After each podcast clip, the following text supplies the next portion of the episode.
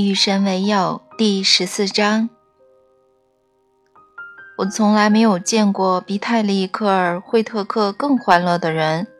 他的笑容极其迷人，他那动听、爽朗和豪放的笑声极具感染力。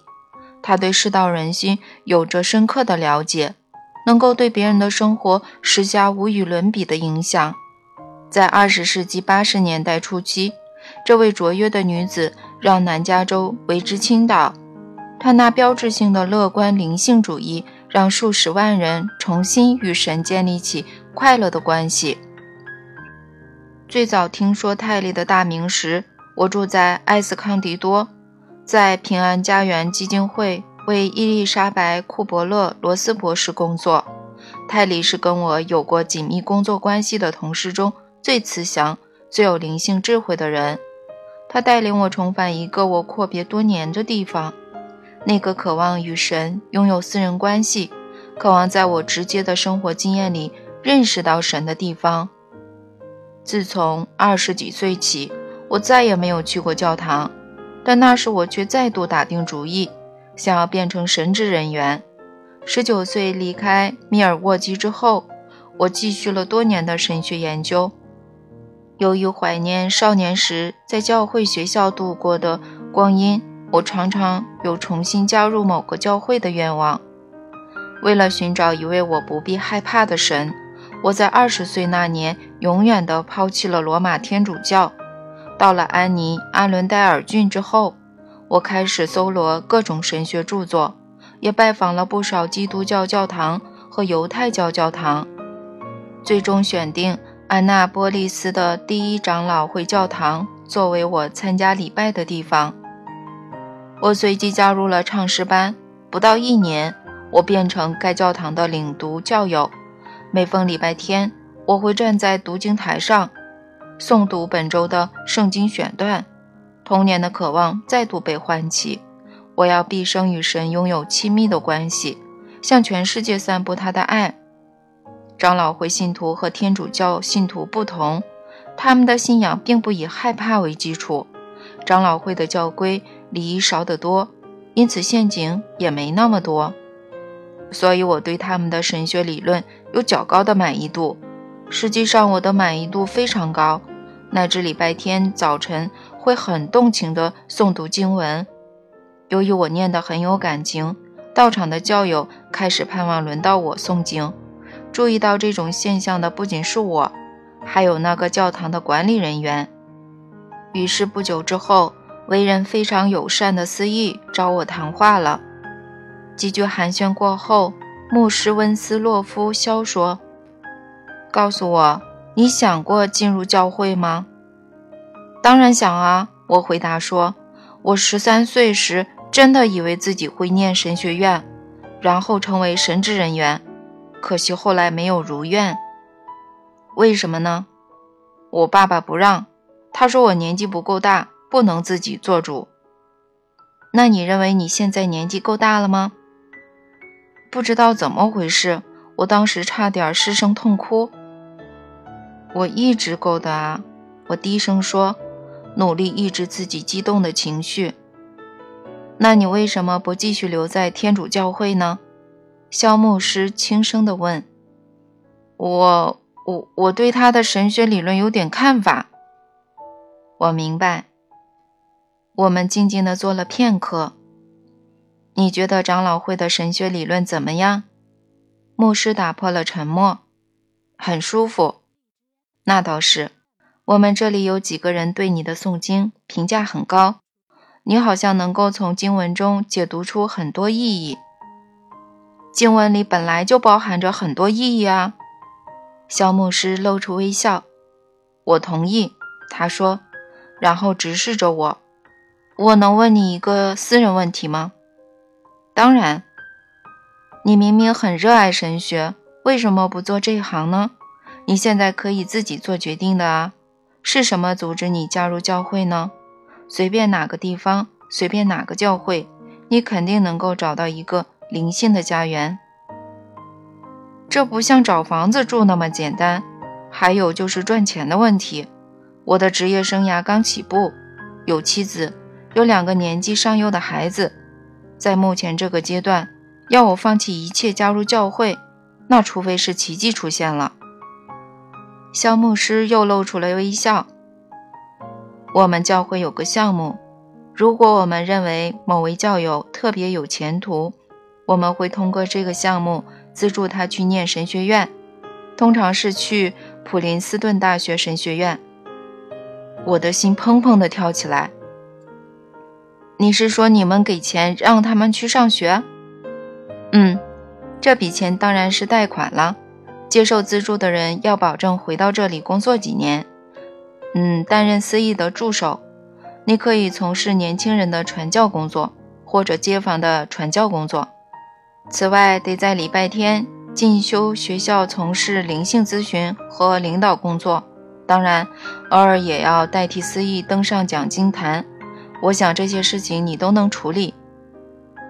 这下轮到我沉默了，我的脑子转个不停。你觉得这听起来怎么样？很很好啊。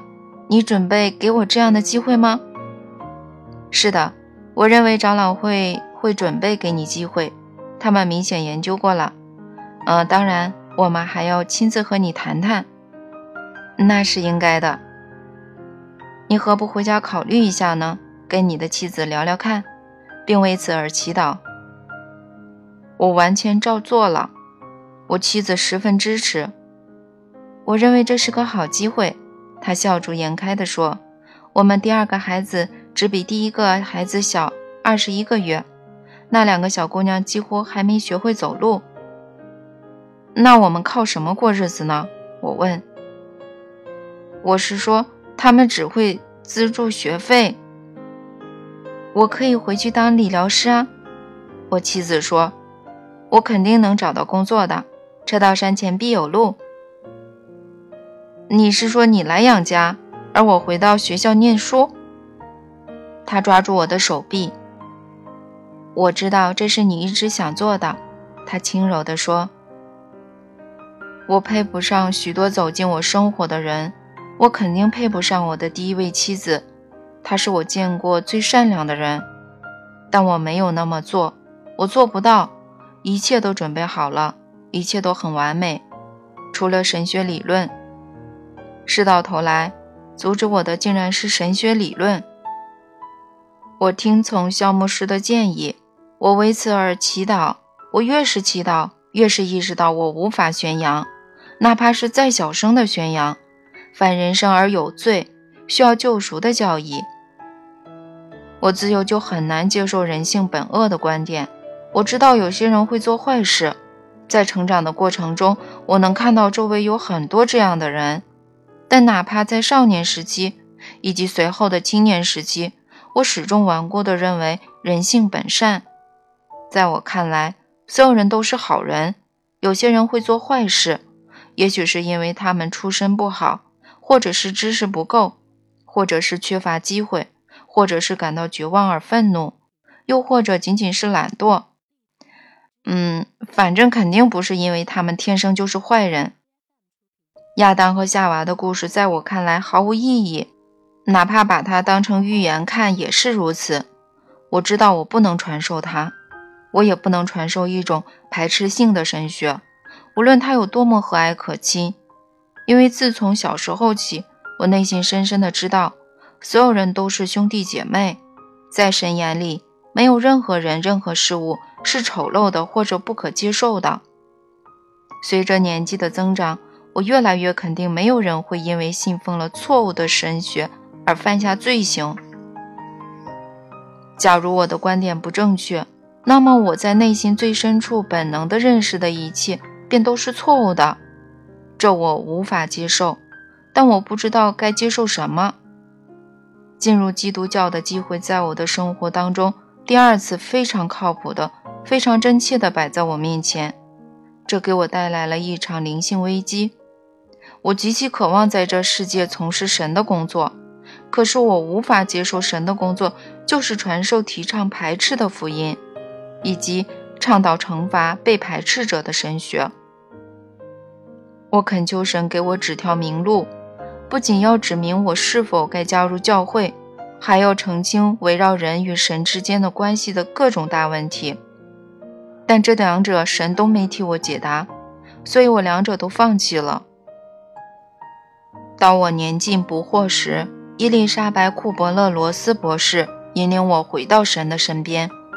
他反反复复地说：“神的爱是不讲条件的，神绝不会审判，无论我们是怎么样，他都会接受。”当时我心里想，要是人们能够明白这个道理，并在他们的生活中付诸实践，那么世界上的各种问题、暴行和悲剧将会消失。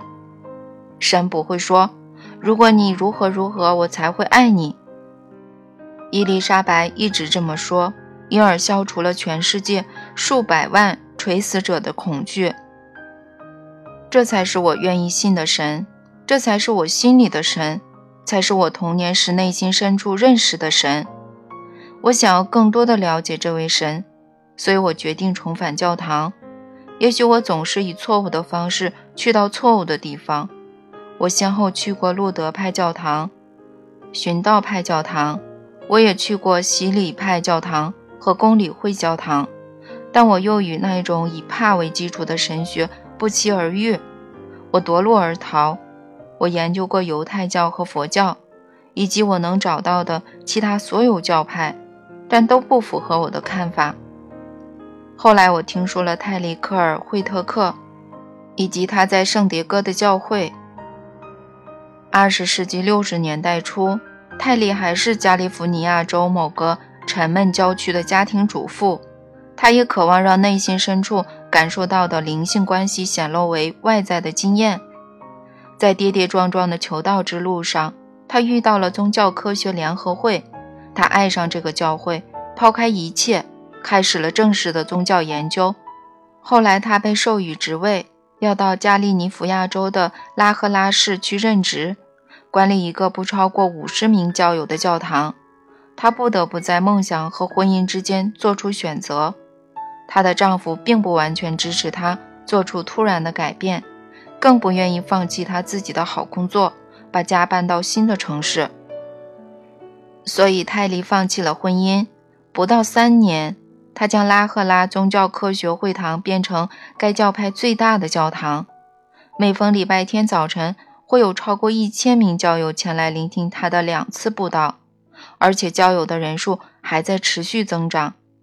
这种灵性现象很快在整个南加州地区传开了，甚至传到了埃斯康迪多。埃斯康迪多是个非常保守和传统的社区，它位于圣迭戈北部，当地居民主要以种植葡萄和其他农作物为生。我决定南下拉赫拉去看个究竟。泰利的教众变得非常多，乃至他不得不将布道改到某个租来的电影院。我走进电影院时，看到有块牌子写着“随泰利科尔惠特克庆祝生活”。当时我心里想：“哇，老兄，这是干什么呢？”那些迎宾员向每个进场的人分发康乃馨，并且问候每个人，仿佛他们认识这些人已经有一辈子了。喂，你好吗？你能来这里真是太好了。我不知该如何回应。以前去教堂，当然也有人客气地问候我，但从来没有这么热情洋溢。那地方有种令人振奋的能量。里面正在播放电影《烈火战车》慷慨激昂的主题曲，放映大厅里充满了期待的气氛，人们有说有笑。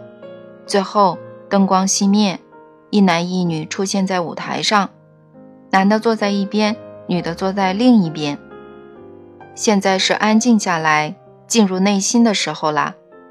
那男的通过麦克风说：“大厅后面有个唱诗班，轻轻地唱起了一首有关平安的圣歌。”随后布道开始了。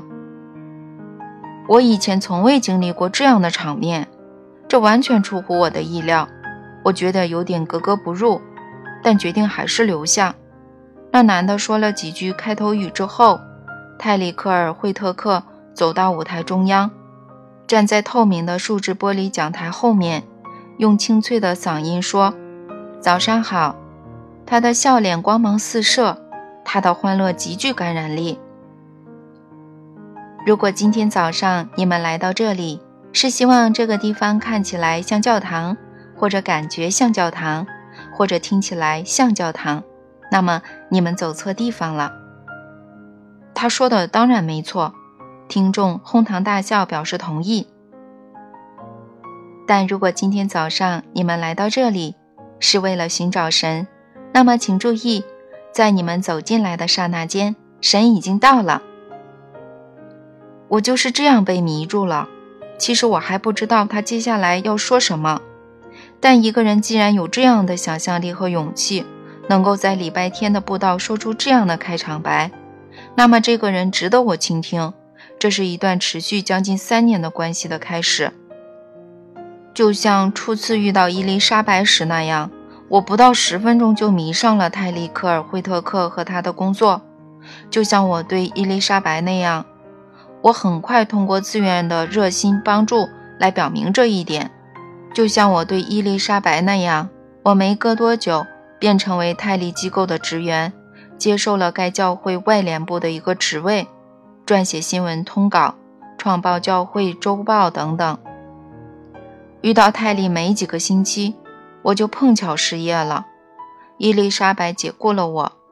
好吧，解雇说起来不是很好听。他让我走，伊丽莎白倒不是因为生气，只是觉得我应该另谋高就。他言简意赅地说：“你该走了，我给你三天的时间。”我目瞪口呆，为什么啊？我做错什么了？你没有做错什么，只是如果继续留在这里会影响你的前途，你将无法彻底发挥你的潜能。你不能一直这样站在我的阴影下。走吧。现在就走，不然就太晚了。可是我不想走，我好言相求。你在我后院玩得够久了，伊丽莎白不动声色地说：“我，我要推你一把，就像鸟儿离巢那样，是该你飞翔的时候了。”情况就是这样。我搬到圣迭戈，重操公共关系和市场营销的旧业。开办了我自己的公司，名字叫做团队。其实公司根本没有团队，就我一个人。但我想要它听起来像个大公司。随后几个月，找上门来的客户寥寥无几，其中有个是国会的独立竞选人，他连名字都没出现在选票上。这人叫罗恩·帕卡德，曾担任加利尼夫亚州。卡尔斯巴德市的市长，在我的帮助之下，他成为二十世纪美国第一个未获提名却成功当选的国会议员。但除了帕卡德这次令人难以置信的胜利，我在营销和广告业的日子到头来终于又是一无所获。替伊丽莎白工作之后，帮人销售酒店的周末客房、餐厅食品。或者住宅翻新，当然是沉闷和乏味的。我又快疯了，我不得不设法找回生活的意义。我把所有精力用于在泰利的教会当志愿者，我不分日夜的在教会工作，任由我的生意一落千丈。我的精力、热情和创意让我很快升任外联部主管，专门负责该教会的公共关系和营销推广。然而，在我替他工作之后不久，泰利离开了他的教会。他告诉我们，他觉得各种正式的宗教组织往往是狭隘、局限和刻板的。他组建了泰利科尔惠特克传教会，而他的礼拜天布道终于在全国各大城市的电视台播出，这让他的教众扩展到数十万人。就像我跟伊丽莎白共事时那样，在泰利手下工作让我得到宝贵的训练。我学到很多，不仅学会如何与人，包括那些面临情感和灵性困扰的人打交道，也认识了非营利组织的本质，以及他们以什么方式运作能最好的满足人类的需求和传播灵性信息。我无法估量这种经验到底有多宝贵。但我想，这其实又是我的生活在为我的未来做准备。现在我终于明白，我总是在正确的时间遇到正确的人，从而继续接受我需要的教育。和伊丽莎白相同，泰利也认为神的爱是不讲条件的。他还说，我们大家内心都有神的力量，这包括创造我们自己的实在和决定我们自己的经验的力量。正如我在三卷与神对话的前言中说过的，那三部曲中有些观点是我以前就接触到的，也有许多，包括那些最震撼人心的观点，不是，他们是我之前从未听说过、从未看到过、从未思考过、从未想象过的创建。然而，正如与神对话三部曲所展示的，我的整个人生其实就是一堂课。我们大家的人生都是一堂课，我们必须专心致志，我们必须睁开眼睛和侧耳倾听。神一直在给我们发来消息，无时无刻不在与我们对话。神的消息以各种方式，自各种拳头源源不绝地向我们涌来。在我的人生里，拉里拉噜是这样的拳头。杰伊·杰克逊是这样的拳头，交易·埃尔顿是这样的拳头，伊丽莎白·库伯勒罗斯是这样的拳头，泰利克尔·惠特克是这样的拳头。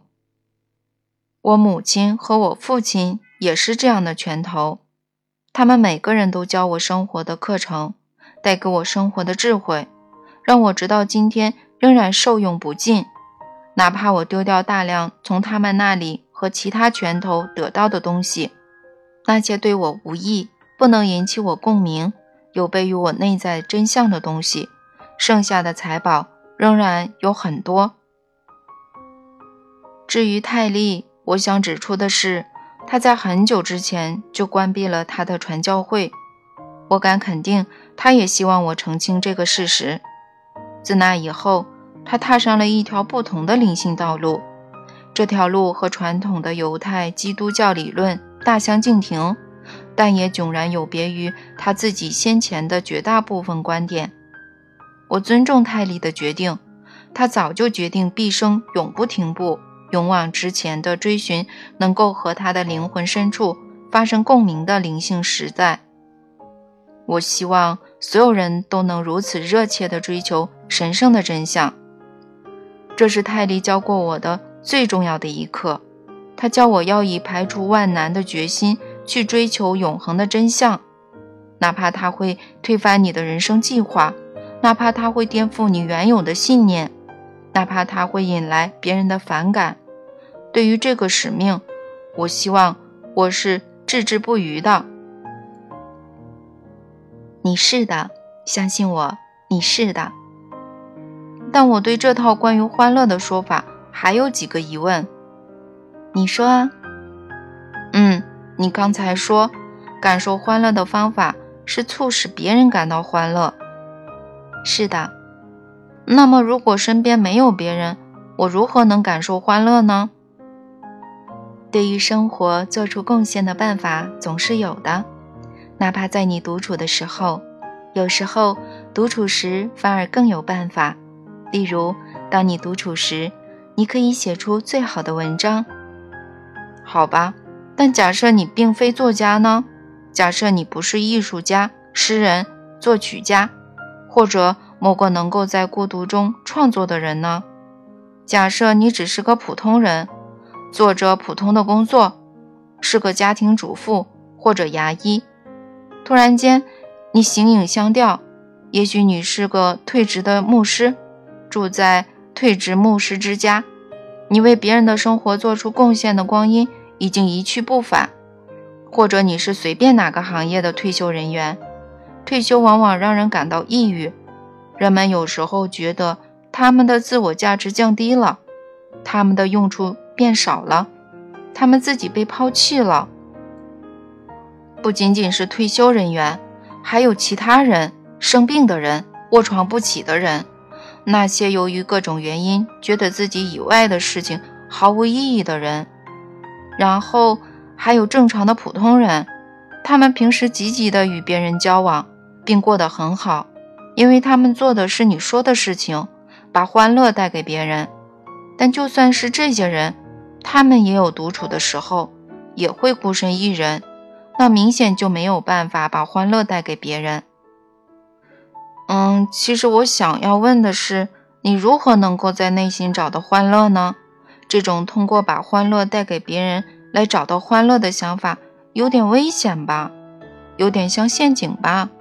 他会不会把人变成那种为了博取关注而假装他们唯一能够得到快乐的方法就是让别人快乐的伪君子呢？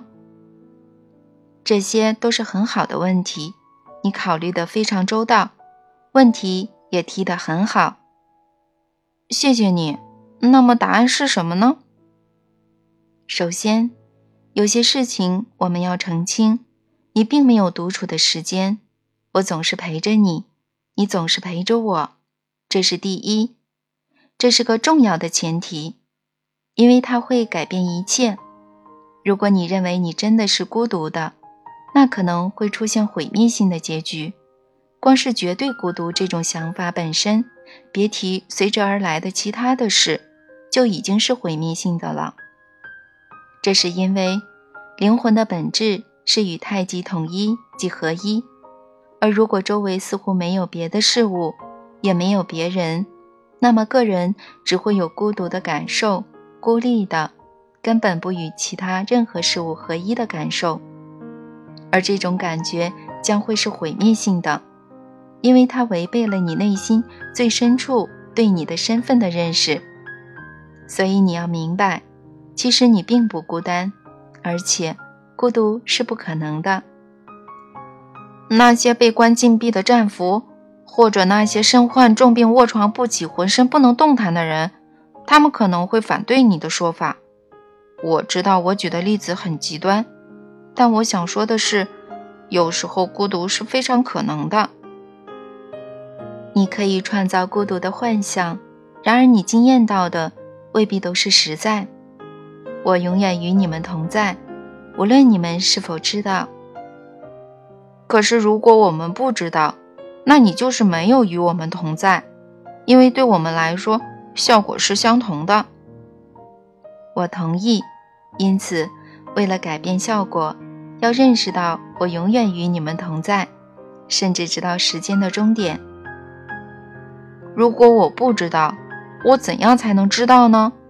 你能明白我的意思吗？能啊。答案是，你有可能是知道的，但却不知道你知道。你能详细解释吗？拜托了。在生活中，有些人看似不知道，而且也不知道他们不知道。这些人是孩子，请抚养他们。有些人看似不知道，而且知道他们不知道。这些人愿意知道，请教教他们。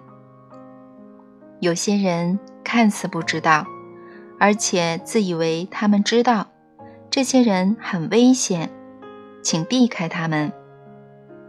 有些人看似知道，但不知道他们知道。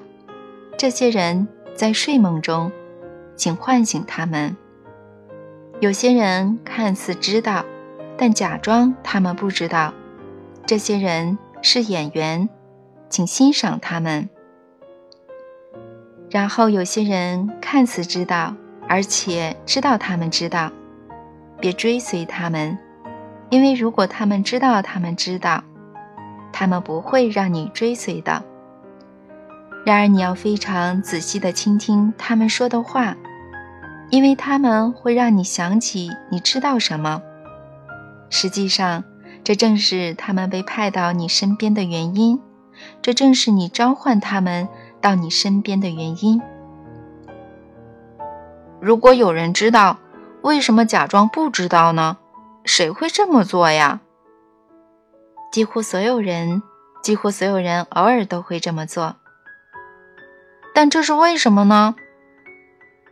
因为你们所有人都非常热爱人生这出大戏，你们创造出整个虚幻的世界，一个你们可以统治的国度，而你们已经变成戏里的国王和王后。我为什么想要这出戏上演，而不是让它落幕呢？因为在这出美妙的大戏里，你可以尽情地扮演你的身份的各种变体，然后从中选择你想要的身份，因为它是多姿多彩的。你是在开玩笑吧？难道就没有较为简单的办法吗？当然有啊！等到你终于明白这出大戏的一切都是多余的，你将会选择较为简单的方法。然而有时候，你将会继续使用这出大戏，用它来提醒你自己和教育别人。所有传授智慧的导师都这么做。他们要提醒和教育什么呢？幻想。他们要提醒自己和教育别人的是：生活中的一切皆是幻想。生活是有其目标的，一旦了解它的目标之后。你就能随意生活在幻象之内或者之外，你可以选择经验这幻想，让它变得真实；你也可以随时经验终极实在。我怎样才能随时经验终极实在呢？要安静，并认识到我就是神。我是说真的，要安静。唯有安静下来，你才会认识到我就是神。我永远与你同在，唯有安静下来，你才会认识到你和我是一体。唯有安静下来，你才会遇见你内心的造物主。如果你已经认识我、信任我、热爱我、拥抱我，如果你采用了这些与神为友的步骤，那么你永远不会怀疑我是与你同在的，以各种各样的方式。所以，正如我以前说过的，要拥抱我，每天抽出些许时间，拥抱你对我的经验。不妨现在就这么做。当你不必这么做时，当生活没有迫使你这么做时，甚至当你没有时间这么做时，当你并不觉得孤独时，这样，当你孤独时，你将会知道你其实并不孤独。要养成每天和我建立神圣关系的习惯。至于如何做到，我已经为你指引了一条路，还有别的路，许许多多的路。神是无限的，接近神的道路也是无限的。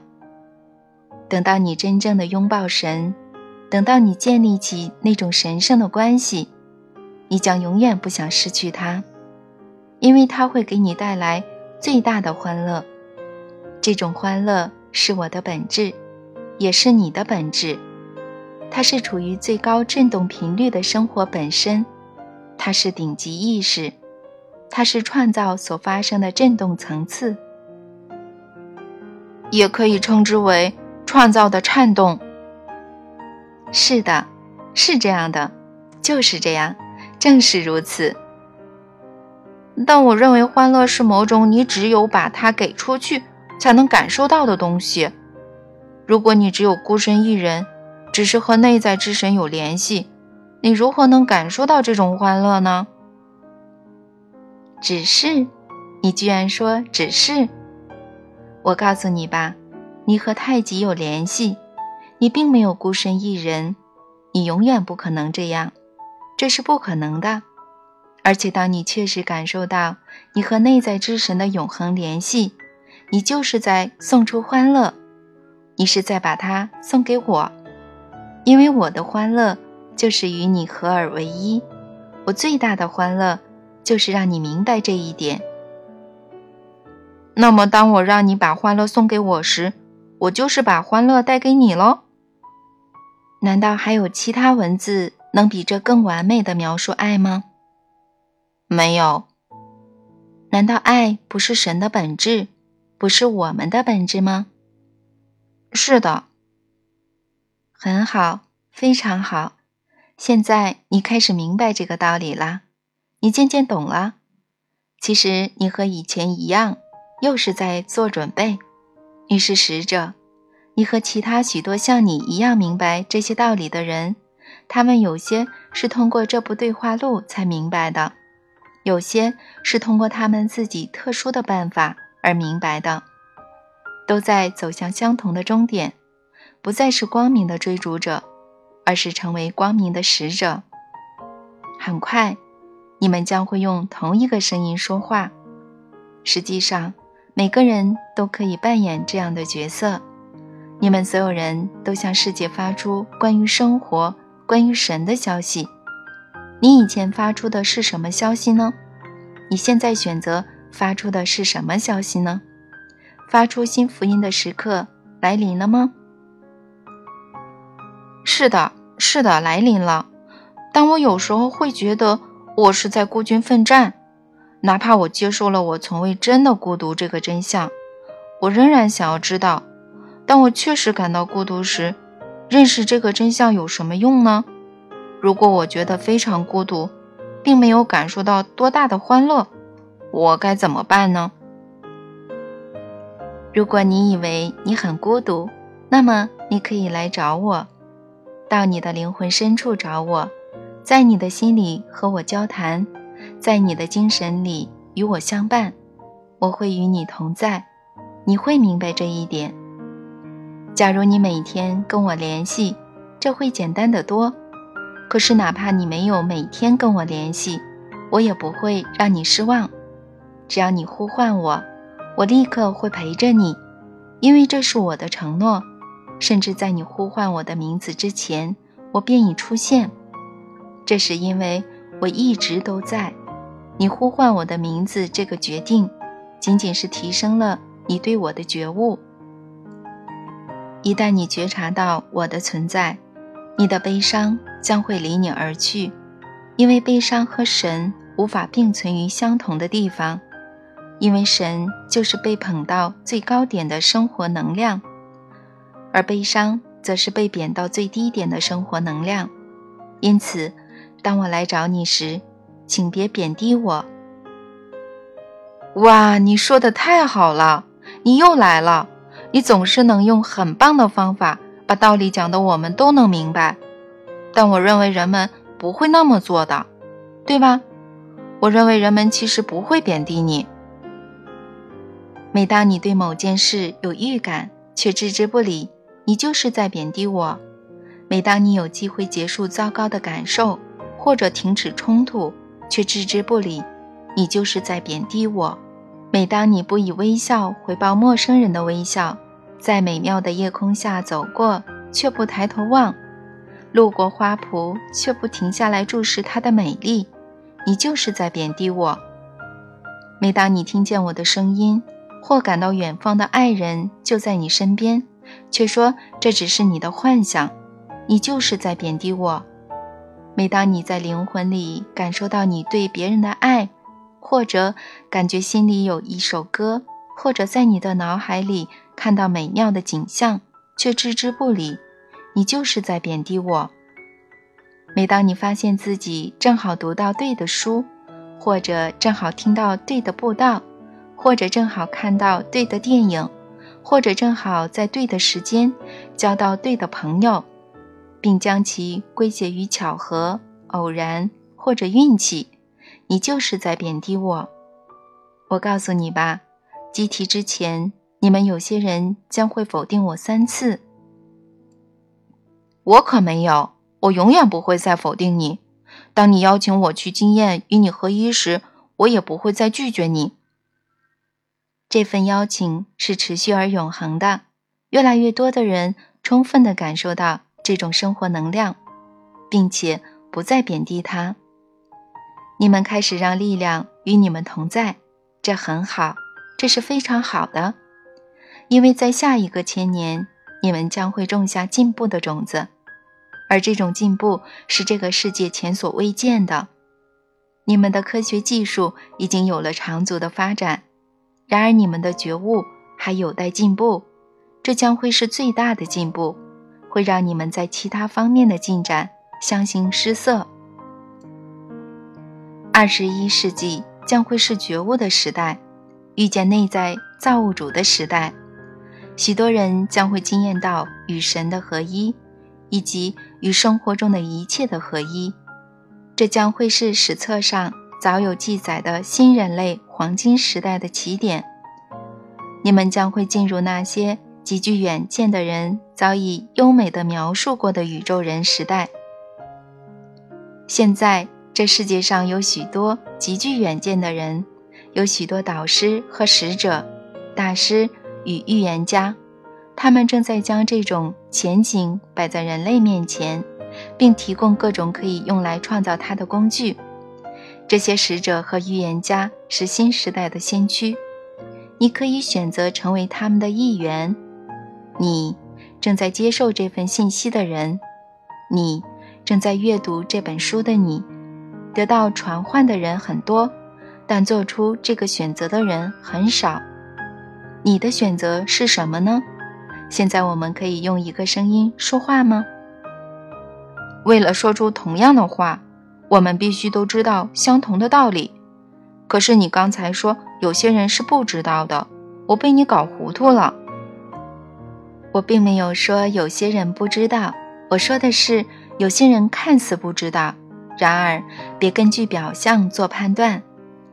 你们所有人都知道一切事情。被派到这个世界来的人无不是明晰的，这是因为你们就是明晰，明晰是你们的身份。然而你们已经忘记你们的身份和本质，以便可以再次创造它。这就是我们已经谈过很多次的再创造过程。正如你也明白的，《与神对话三部曲》的第一卷详尽地解释了这个过程，所以表面上看你们是不知道，但其实更准确的说法应该是你们不记得。有些人并不记得，而且不记得他们已经不记得；有些人并不记得，但记得他们已经不记得。